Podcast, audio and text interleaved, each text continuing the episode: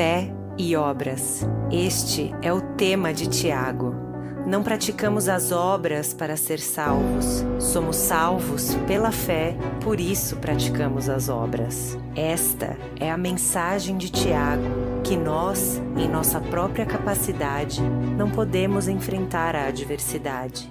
Não conseguimos encontrar força para confiar sem fé, que a fé sem obras não pode ser sustentada, que todos os dias e de todas as maneiras devemos proclamar essa verdade, porque é a fé e as obras que nos tornam praticantes da palavra e não apenas ouvintes. Fé e obras. Este é o clamor de Tiago.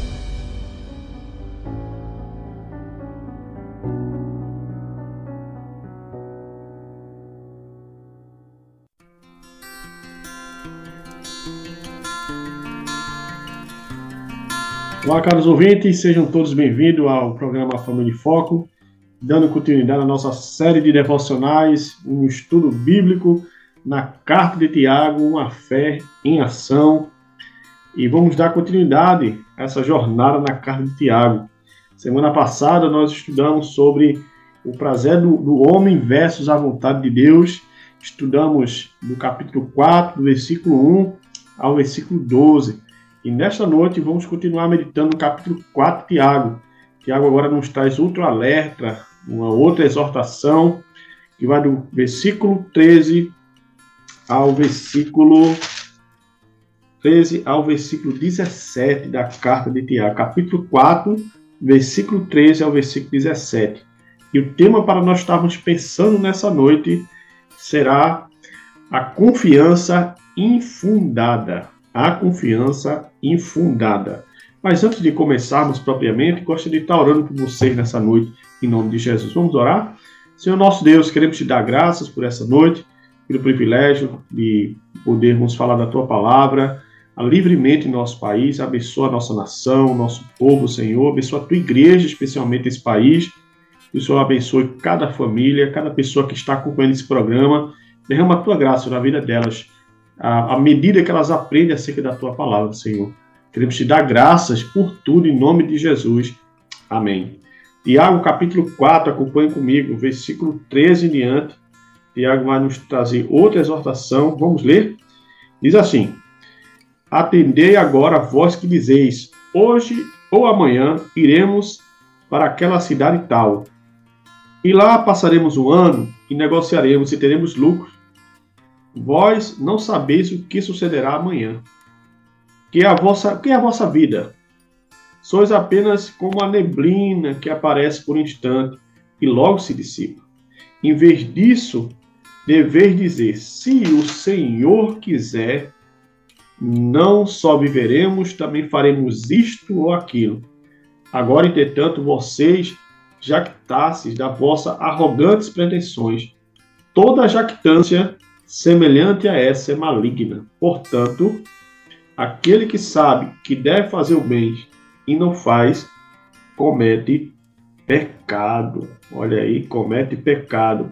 E nessa noite, Tiago quer nos trazer esse alerta que eu intitulei para estarmos meditando nessa noite, uma confiança infundada. Uma confiança infundada é o alerta que Tiago traz para os seus ouvintes, para os seus leitores do primeiro século e pode ser aplicado facilmente a nós aqui no século 21. Gente, qual a maior diferença entre as pessoas do primeiro século da igreja cristã até o século 21? Nenhuma. A diferença básica é o tempo que passou e a tecnologia. Mas as pessoas continuam as mesmas, a loucura dos seus corações, os desejos, os anseios, a prepotência, a arrogância, permanece a mesma. Permanece a mesma. E aqui não é diferente. Tiago está escrevendo para a igreja, para cristãos que estão sendo tentados a estabelecer sua confiança é, de forma infundada, uma confiança estabelecida é, em suas próprias pretensões. E é interessante que na vida nós temos basicamente dois tipos de pessoas. Aquelas pessoas que planejam sua vida minuciosa, minuciosamente, de forma minuciosa, cuidadosa, planejam tudo. Né? Tem pessoas que planejam estarem ricas daqui a 30 anos, né, ganhar o seu um milhão de dólares, como é dito em muitos contextos americanos. E tem aquelas outras pessoas que vai exatamente na contramão desses cuidados, uma pessoa que vive a vida de forma despreocupada, né? Vive aquela filosofia do, do cantor Zeca Pagodinho, vida leva eu, deixa a vida me levar.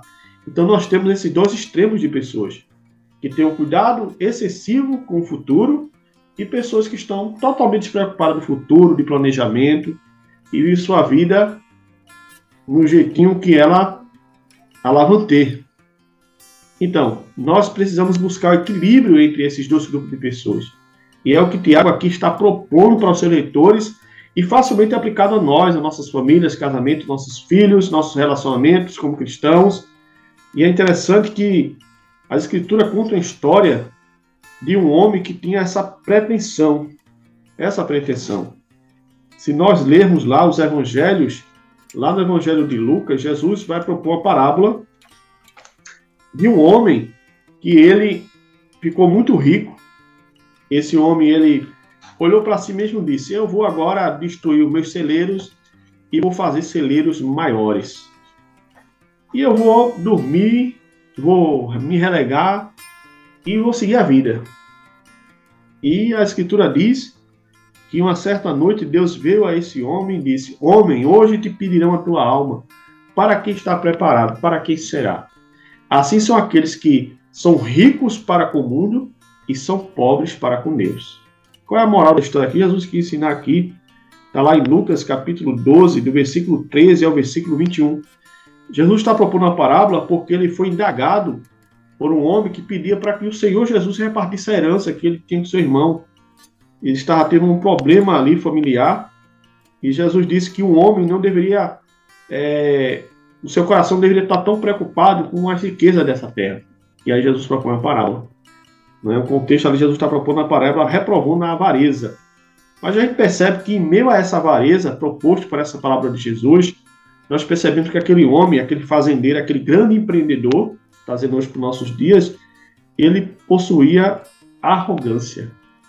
Ele colocar sua confiança no lugar errado, num objeto errado, que não poderia protegê-lo de forma final.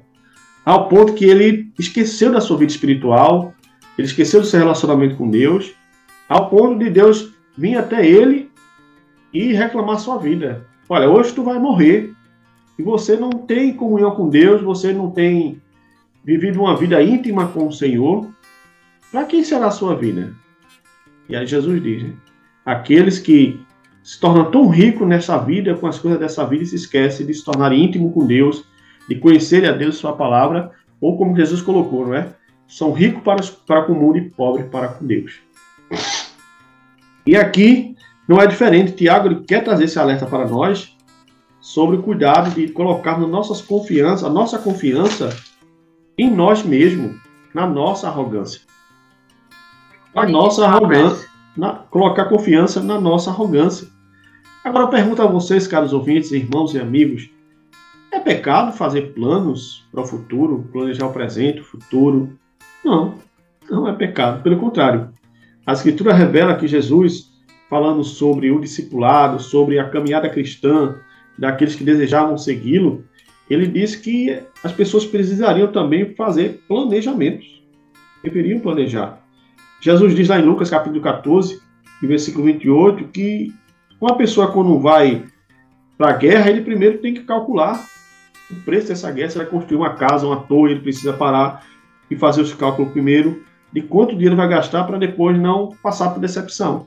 E Jesus diz que a caminhada da vida cristã com ele, tomar sua cruz e seguir, também passa por um planejamento. Então, o reino de Deus, a pessoa de Jesus, ele não é contra planejamento. Não é contra, pelo contrário, planejamento é, é saudável, é bíblico, é recomendado pela Escritura. Todos nós fazemos planejamento familiar, todos nós fazemos projetos para uma viagem de férias com a família, todos nós fazemos planejamento e projetos para colocar nosso filho na faculdade, né? todos nós é, temos é, é planejamento para guardar dinheiro em poupança, em conta corrente e tantos outros investimentos. Então, essas coisas em si não é pecado. Mas qual é o grande problema, meus caros irmãos e amigos? É quando colocamos o nosso coração, a nossa vida nesses projetos em, em, em separado de Deus, ausente da presença do Senhor. Esse é o grande problema que está acontecendo aqui com os leitores de Tiago. E é interessante que Provérbio vai falar que é muito importante a gente planejar. Muito importante a gente planejar. Mas esse planejamento precisa, acima de tudo, contemplar a pessoa de Deus, contemplar a graça de Deus, contemplar a vontade de Deus.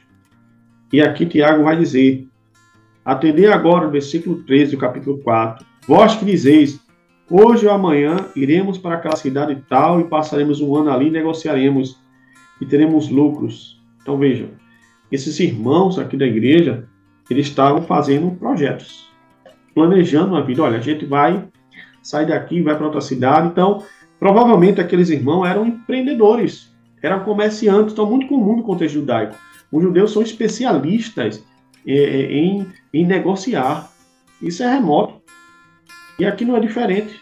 Então, provavelmente, trazendo para a nossa linguagem de hoje, eles eram empreendedores, são grandes empreendedores. Mas o texto continua falando. Vós não sabeis o que sucederá amanhã, o que é sua vida. Olha aí, Tiago faz uma afirmação e depois faz uma pergunta retórica. Tiago está dizendo: Mas como é que vocês farão planejamentos se vocês não sabem o que acontecerá amanhã? Vocês não têm o poder de saber o futuro. O que é a sua vida? Tiago agora faz uma pergunta extremamente importante, fundamental na fé cristã, que é a nossa existência. O que é a sua vida? O que é a sua vida? E o texto continua. Sois apenas como a neblina que aparece por um instante e logo se dissipa. Então, Tiago está dizendo o seguinte: a sua vida não é nada. Sua vida é semelhante a uma neblina. Ela é hoje, não é amanhã. Parafraseando Tiago, parem de fazer projetos soberbos, arrogantes. Parem de planejar sem antes consultar Deus. Porque a vida de vocês não está nas suas mãos, está na mão do Senhor. E Jesus vai dizer isso, né? Tiago parece estar alinhado novamente com o Mestre, quando Jesus vai falar sobre o perigo da ansiedade no Sermão da Montanha, lá no Evangelho de São Mateus. Ele vai dizer que a gente não tem poder sequer de acrescentar um dia sequer à nossa vida. É isso que ele vai dizer. Nós não temos esse poder sequer de aumentar mais um dia em nossa vida. Lá em Mateus capítulo 6, em versículo 27 em diante, qual de vós, por ansioso que esteja, pode acrescentar um côvado ao curso da, da vossa vida? Porque andais ansioso quanto ao que vestir, quanto ao que comer? Veja o lírio do campo, eles não, não trabalham nem fiam. Então Jesus aqui está falando sobre ansiedade. Mas é interessante que Jesus fala sobre essa incompetência, incapacidade humana de aumentar os seus dias de vida, de prolongar a sua vida. Então, Jesus está falando sobre ansiedade, que nós não, não deveríamos andar ansiosos, porque não podemos aumentar o curso da nossa vida.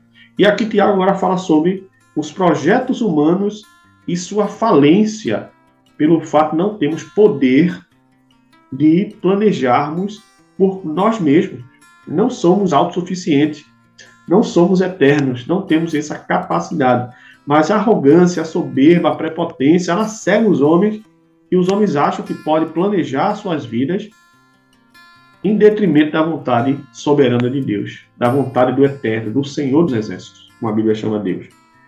E Tiago aqui faz uma dura crítica e chama eles e é um alerta sobre esse perigo de fazer planos sem contar com Deus. E Tiago vai afirmar essa verdade que eu estou dizendo no versículo 15. Em vez disso, dizei. Então, Tiago agora propõe uma correção no discurso deles, no que está no coração deles, que é a arrogância, que é uma confiança em si mesmo, uma confiança infundada. Até certo ponto, podemos confiar em nós mesmos? Podemos. Não é? é o que chamam na autoestima mas não podemos confiar em nós mesmos ao ponto de acharmos que temos o poder, a capacidade inata de planejar as nossas vidas sem primeiro consultar Deus, sua vontade. E aí Tiago faz a correção no versículo 15. Em vez disso, dever dizer, se o Senhor quiser, olha aí, então está debaixo da vontade soberana de Deus. E qual é a vontade soberana de Deus? Que Deus, meus irmãos e meus queridos, Ele é o Deus Todo-Poderoso. O curso da nossa vida está nas suas mãos. A Bíblia diz que a nossas vidas está escrita em seu livro, o início e o fim. Todos os nossos dias foram contados por Deus. Nós fomos entrelaçados no ventre da nossa mãe, Deus já sabia, já estava lá. Antes mesmo de nascermos, só viemos à existência por causa da sua vontade. Veja que Deus poderoso, grandioso, majestoso. E é isso que Tiago está resgatando aqui. O conceito do governo de Deus sobre as nossas vidas. Não deveria dizer isso, faremos isto ou aquilo. Agora, entretanto, vós jactais de vossas arrogantes pretensões. Tiago confirma que estamos falando dele no começo. Prepotência, arrogância. Os homens estão planejando de forma arrogante, sem levar em conta a vontade de Deus, sem consultar Deus. E olha que Tiago aqui não está falando para pessoas que não conhecem a Deus, não. Tiago está escrevendo para o povo de Deus. A Bíblia é o livro do povo de Deus. A Bíblia fala para o povo de Deus, não é para aqueles que não conhecem a vontade de Deus. E aqui Tiago está falando para crentes, para cristãos, meio século. Já pensou? Isso revela o quê? Todos nós somos passivos a sermos arrogantes fazemos planos, projetos, sonhar com o futuro, sem levar nem sequer em conta a existência de Deus, a sua vontade, se Deus realmente vai selar o nosso projeto com a sua vontade, se vamos ter sucesso. É isso que o Tiago está dizendo aqui, Tiago está condenando. E é interessante que Provérbios fala isso, né? Que não deveríamos é, fazer nada sem antes saber que devemos consultar o Senhor. Está lá no Provérbios, capítulo 27, versículo 1. Não se gabe o dia de amanhã, pois você não sabe o que está, é, você não sabe que este ou aquele dia poderá fazer. Veja, já o sábio do Antigo Testamento, o grande rei Salomão, provavelmente está já orientando que não devemos fazer planos, nos gabar de forma prepotente, acharmos que podemos planejar isso ou aquilo, que mal sabemos como terminar o dia de vida, essa é a mais pura verdade. E digo mais, esse tipo de pecado aqui, ele só leva à ruína, só leva à queda. É isso que Provérbios normalmente vai dizer.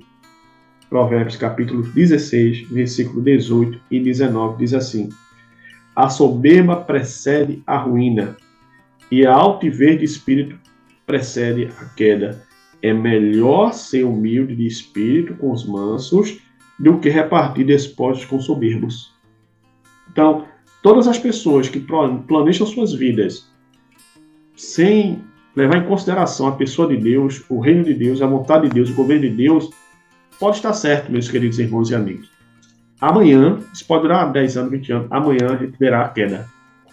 Porque é o que a Escritura revela. E se a Bíblia fala, seja um homem mentiroso e Deus verdadeiro. Um dia vai acontecer um dia vai acontecer. E esse pecado a gente precisa combatê-lo duramente. E Tiago continua no versículo 17. Portanto, aquele que deve fazer o bem, que sabe que deve fazer o bem e não faz, nisto comete pecado, ou está pecando. Quer dizer, você sabe que é pecado fazer projetos, fazer planos, pensar no futuro de forma arrogante, preste atenção, é de forma arrogante, prepotente, sem considerar a pessoa de Deus, isso é pecado. Você está pecando, você está deixando de consultar Deus, está deixando de fazer o bem. Isso é pecado.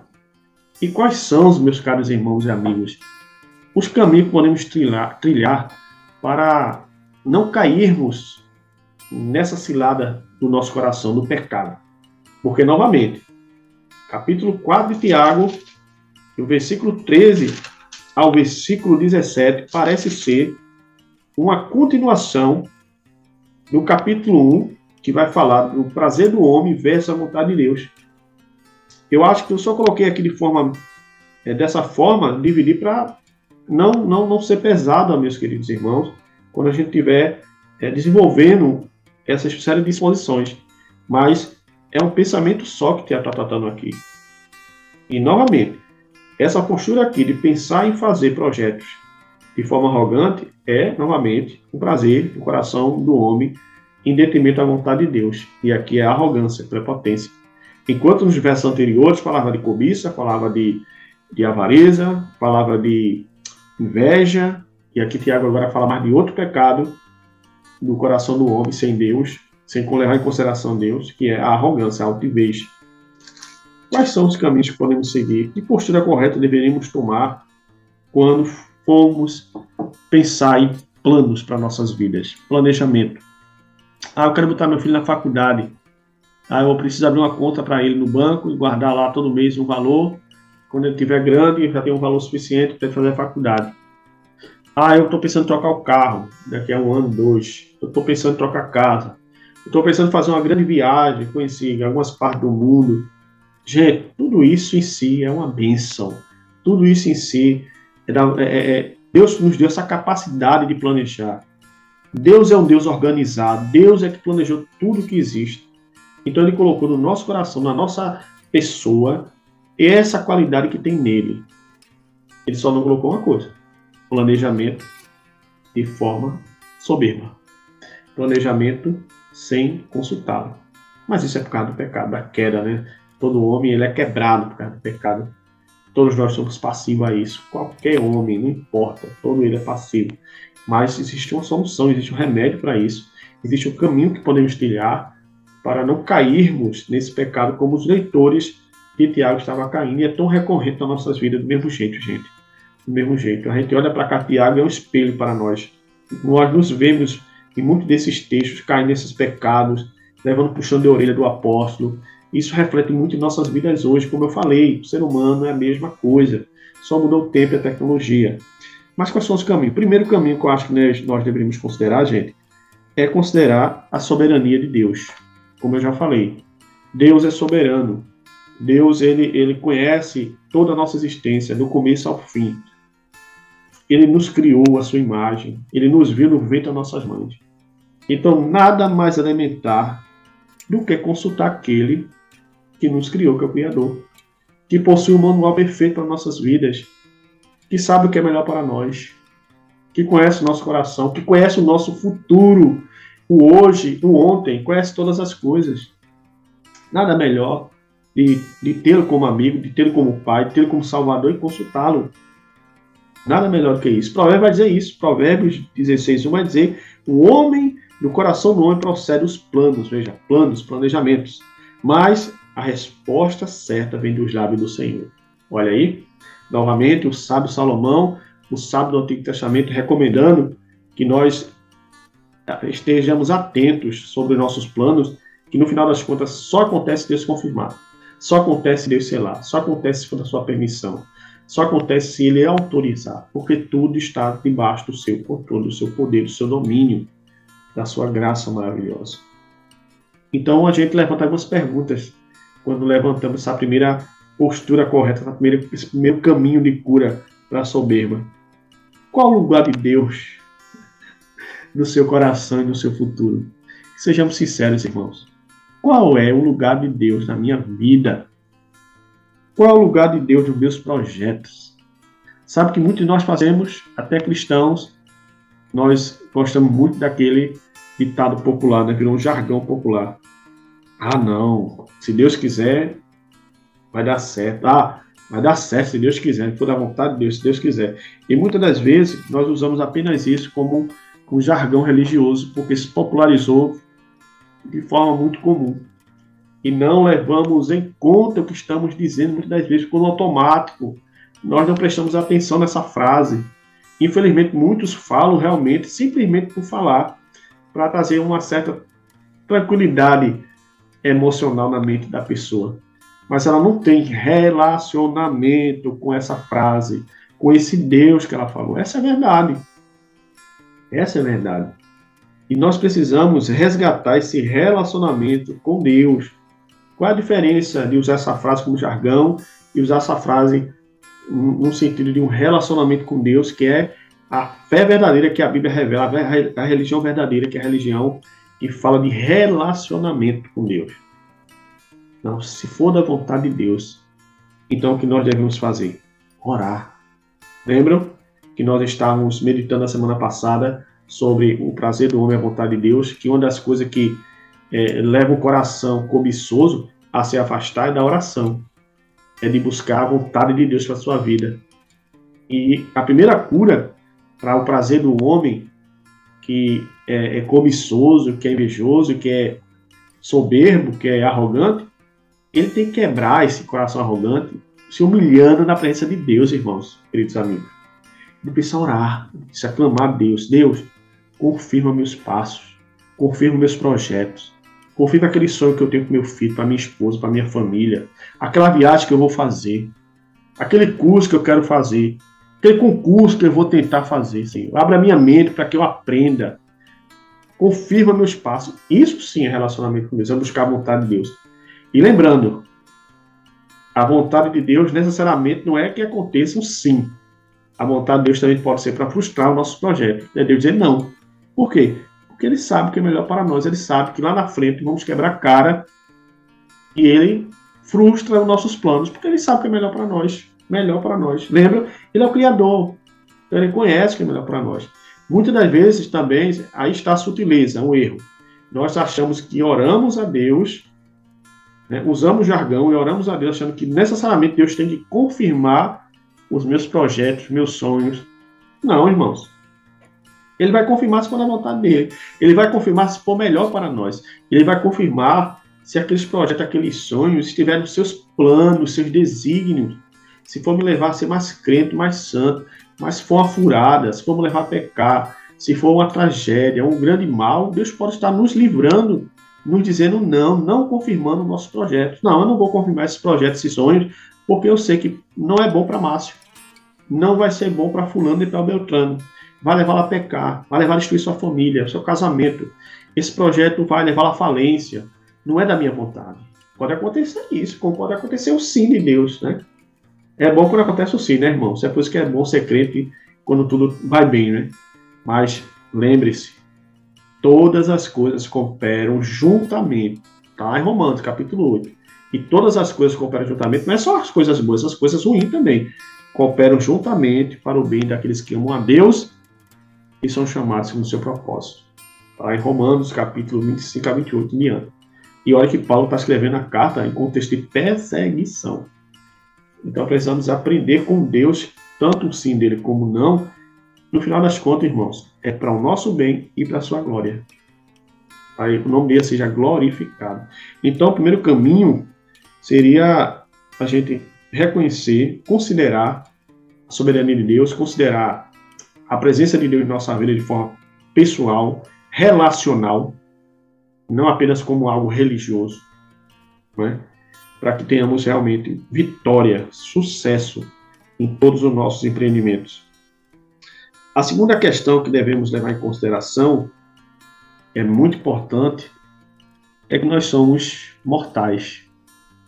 É que nós somos temporários. É isso que Tiago vai dizer. O que é a vida de vocês? Vocês é como a neblina, é como um vapor. Para que tanta arrogância, né, gente? A gente está vivo agora, o nosso ar pode faltar a qualquer momento, Deus pode fechar nossas narinas e a gente cai morto. Ou descobre uma doença em estado terminal. E a gente conhece tanta gente arrogante. E lembre-se, arrogância não tem nada a ver diretamente se a pessoa é pobre ou rica, se a pessoa está bem vestida ou mal vestida, se a pessoa é culta ou ela é inculta, se ela estudou ou não estudou. Arrogância necessariamente não está diretamente relacionada a essas coisas. É uma questão do coração, é uma questão da alma da pessoa, relacionada ao pecado. E a arrogância é quebrada, como eu falei, com oração, reconhecendo Deus como Senhor. E não só isso, reconhecendo como somos pequenininho, como somos um grão, gente, nesse universo infinito que Deus criou. Devemos considerar isso. Nós somos finitos. E é interessante que Salomão, é, perdão, Moisés já fala isso no Salmo 90, né? No Salmo 90, Moisés vai falar sobre a eternidade de Deus e vai falar o quanto nós somos pequenos. Geralmente, o Salmo 90 é, é um texto muito conhecido né, por muitos é, de forma mais religiosa, né, porque a Bíblia fica aberta no Salmo 90. É uma pena que muitos não leiam o Salmo 90, que é um salmo extremamente rico, poderoso, importante, como todo o restante da Bíblia. Veja o que Moisés vai dizer para todos nós. Quem escreveu esse salmo foi Moisés. Moisés vai dizer assim no Salmo 90. Deixa eu botar aqui para a gente ler. Olha lá, leia comigo, abra sua Bíblia aí, vocês estão em família. Senhor, Tu tens sido nosso refúgio. Antes que os montes nascessem e se formassem na terra e o mundo, de eternidade a eternidade, Tu és Deus. Olha aí, Moisés reconhecendo que Deus é eterno, que Deus é autoexistente, que Deus é, é soberano sobre todas as coisas. Tu reduz o homem ao pó e dizes: Tornai filho dos homens, pois mil anos aos teus olhos são como um dia de ontem, como se foi, e como a vigília da noite. Tu arrastas na torrente, são como o sono, como a relva que floresce de madrugada. E de madrugada é, floresce, e à tarde murcha e seca. Pois somos consumidos pela tua ira e pelo teu furor. Somos contumbados. Gente, o que, é que, o que, é que Moisés está falando aqui no Salmo 90? Moisés está falando de um Deus soberano, de um Deus todo-poderoso, de um Deus que não tem começo, não tem fim. A gente não entende bem isso, mas gente, como está revelado, a gente acredita e aceita porque Deus é, é, é majestoso. E ao mesmo tempo falar como somos insignificantes, pequenininhos. Um vapor, irmãos. Um pó. Mas tem algo que me alegra aqui nessa, esse texto de Moisés, que é o meu texto favorito na Escritura, nos Salmos, que é quando chega no versículo 12. Veja o que Moisés vai pedir a Deus. Ensina-nos a contar os nossos dias para alcançarmos o coração sábio.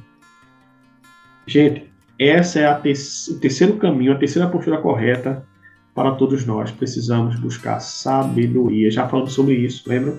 A sabedoria verdadeira da sabedoria falsa. A sabedoria que vem dos céus e a sabedoria terrena, natural, diabólica. Esse é o terceiro caminho que precisamos nas nossas vidas: sabedoria, reconhecermos que não somos nada sem Deus, sem o Senhor. É isso que precisamos fazer para vencermos a, o coração arrogante que faz planos sem considerar a pessoa de Deus. É isso que precisamos fazer: considerar a Deus. Precisamos fazer o bem, que é considerar Deus em nossos planos. Amém? que possamos estar meditando nessa porção do Tiago nessa semana, nessa noite, e pedir a Deus, sabe, que perdoe o nosso pecado, a nossa postura arrogante, quando fazemos planos sem considerar a sua pessoa. Precisamos fazer isso. E uma, um quarto caminho, uma, quarta postura correta que podemos tomar para colocar Deus em nossos planos, tê-lo em nossas vidas, é levar em consideração a sua palavra, a sua revelação, né, a sua lei, a, a, o que ele deixou para nós escrito. Gente, isso é um manual da vida e para a vida eterna. A Bíblia, ela nos dá tudo o que precisamos para a vida e para a piedade, é que o apóstolo Pedro.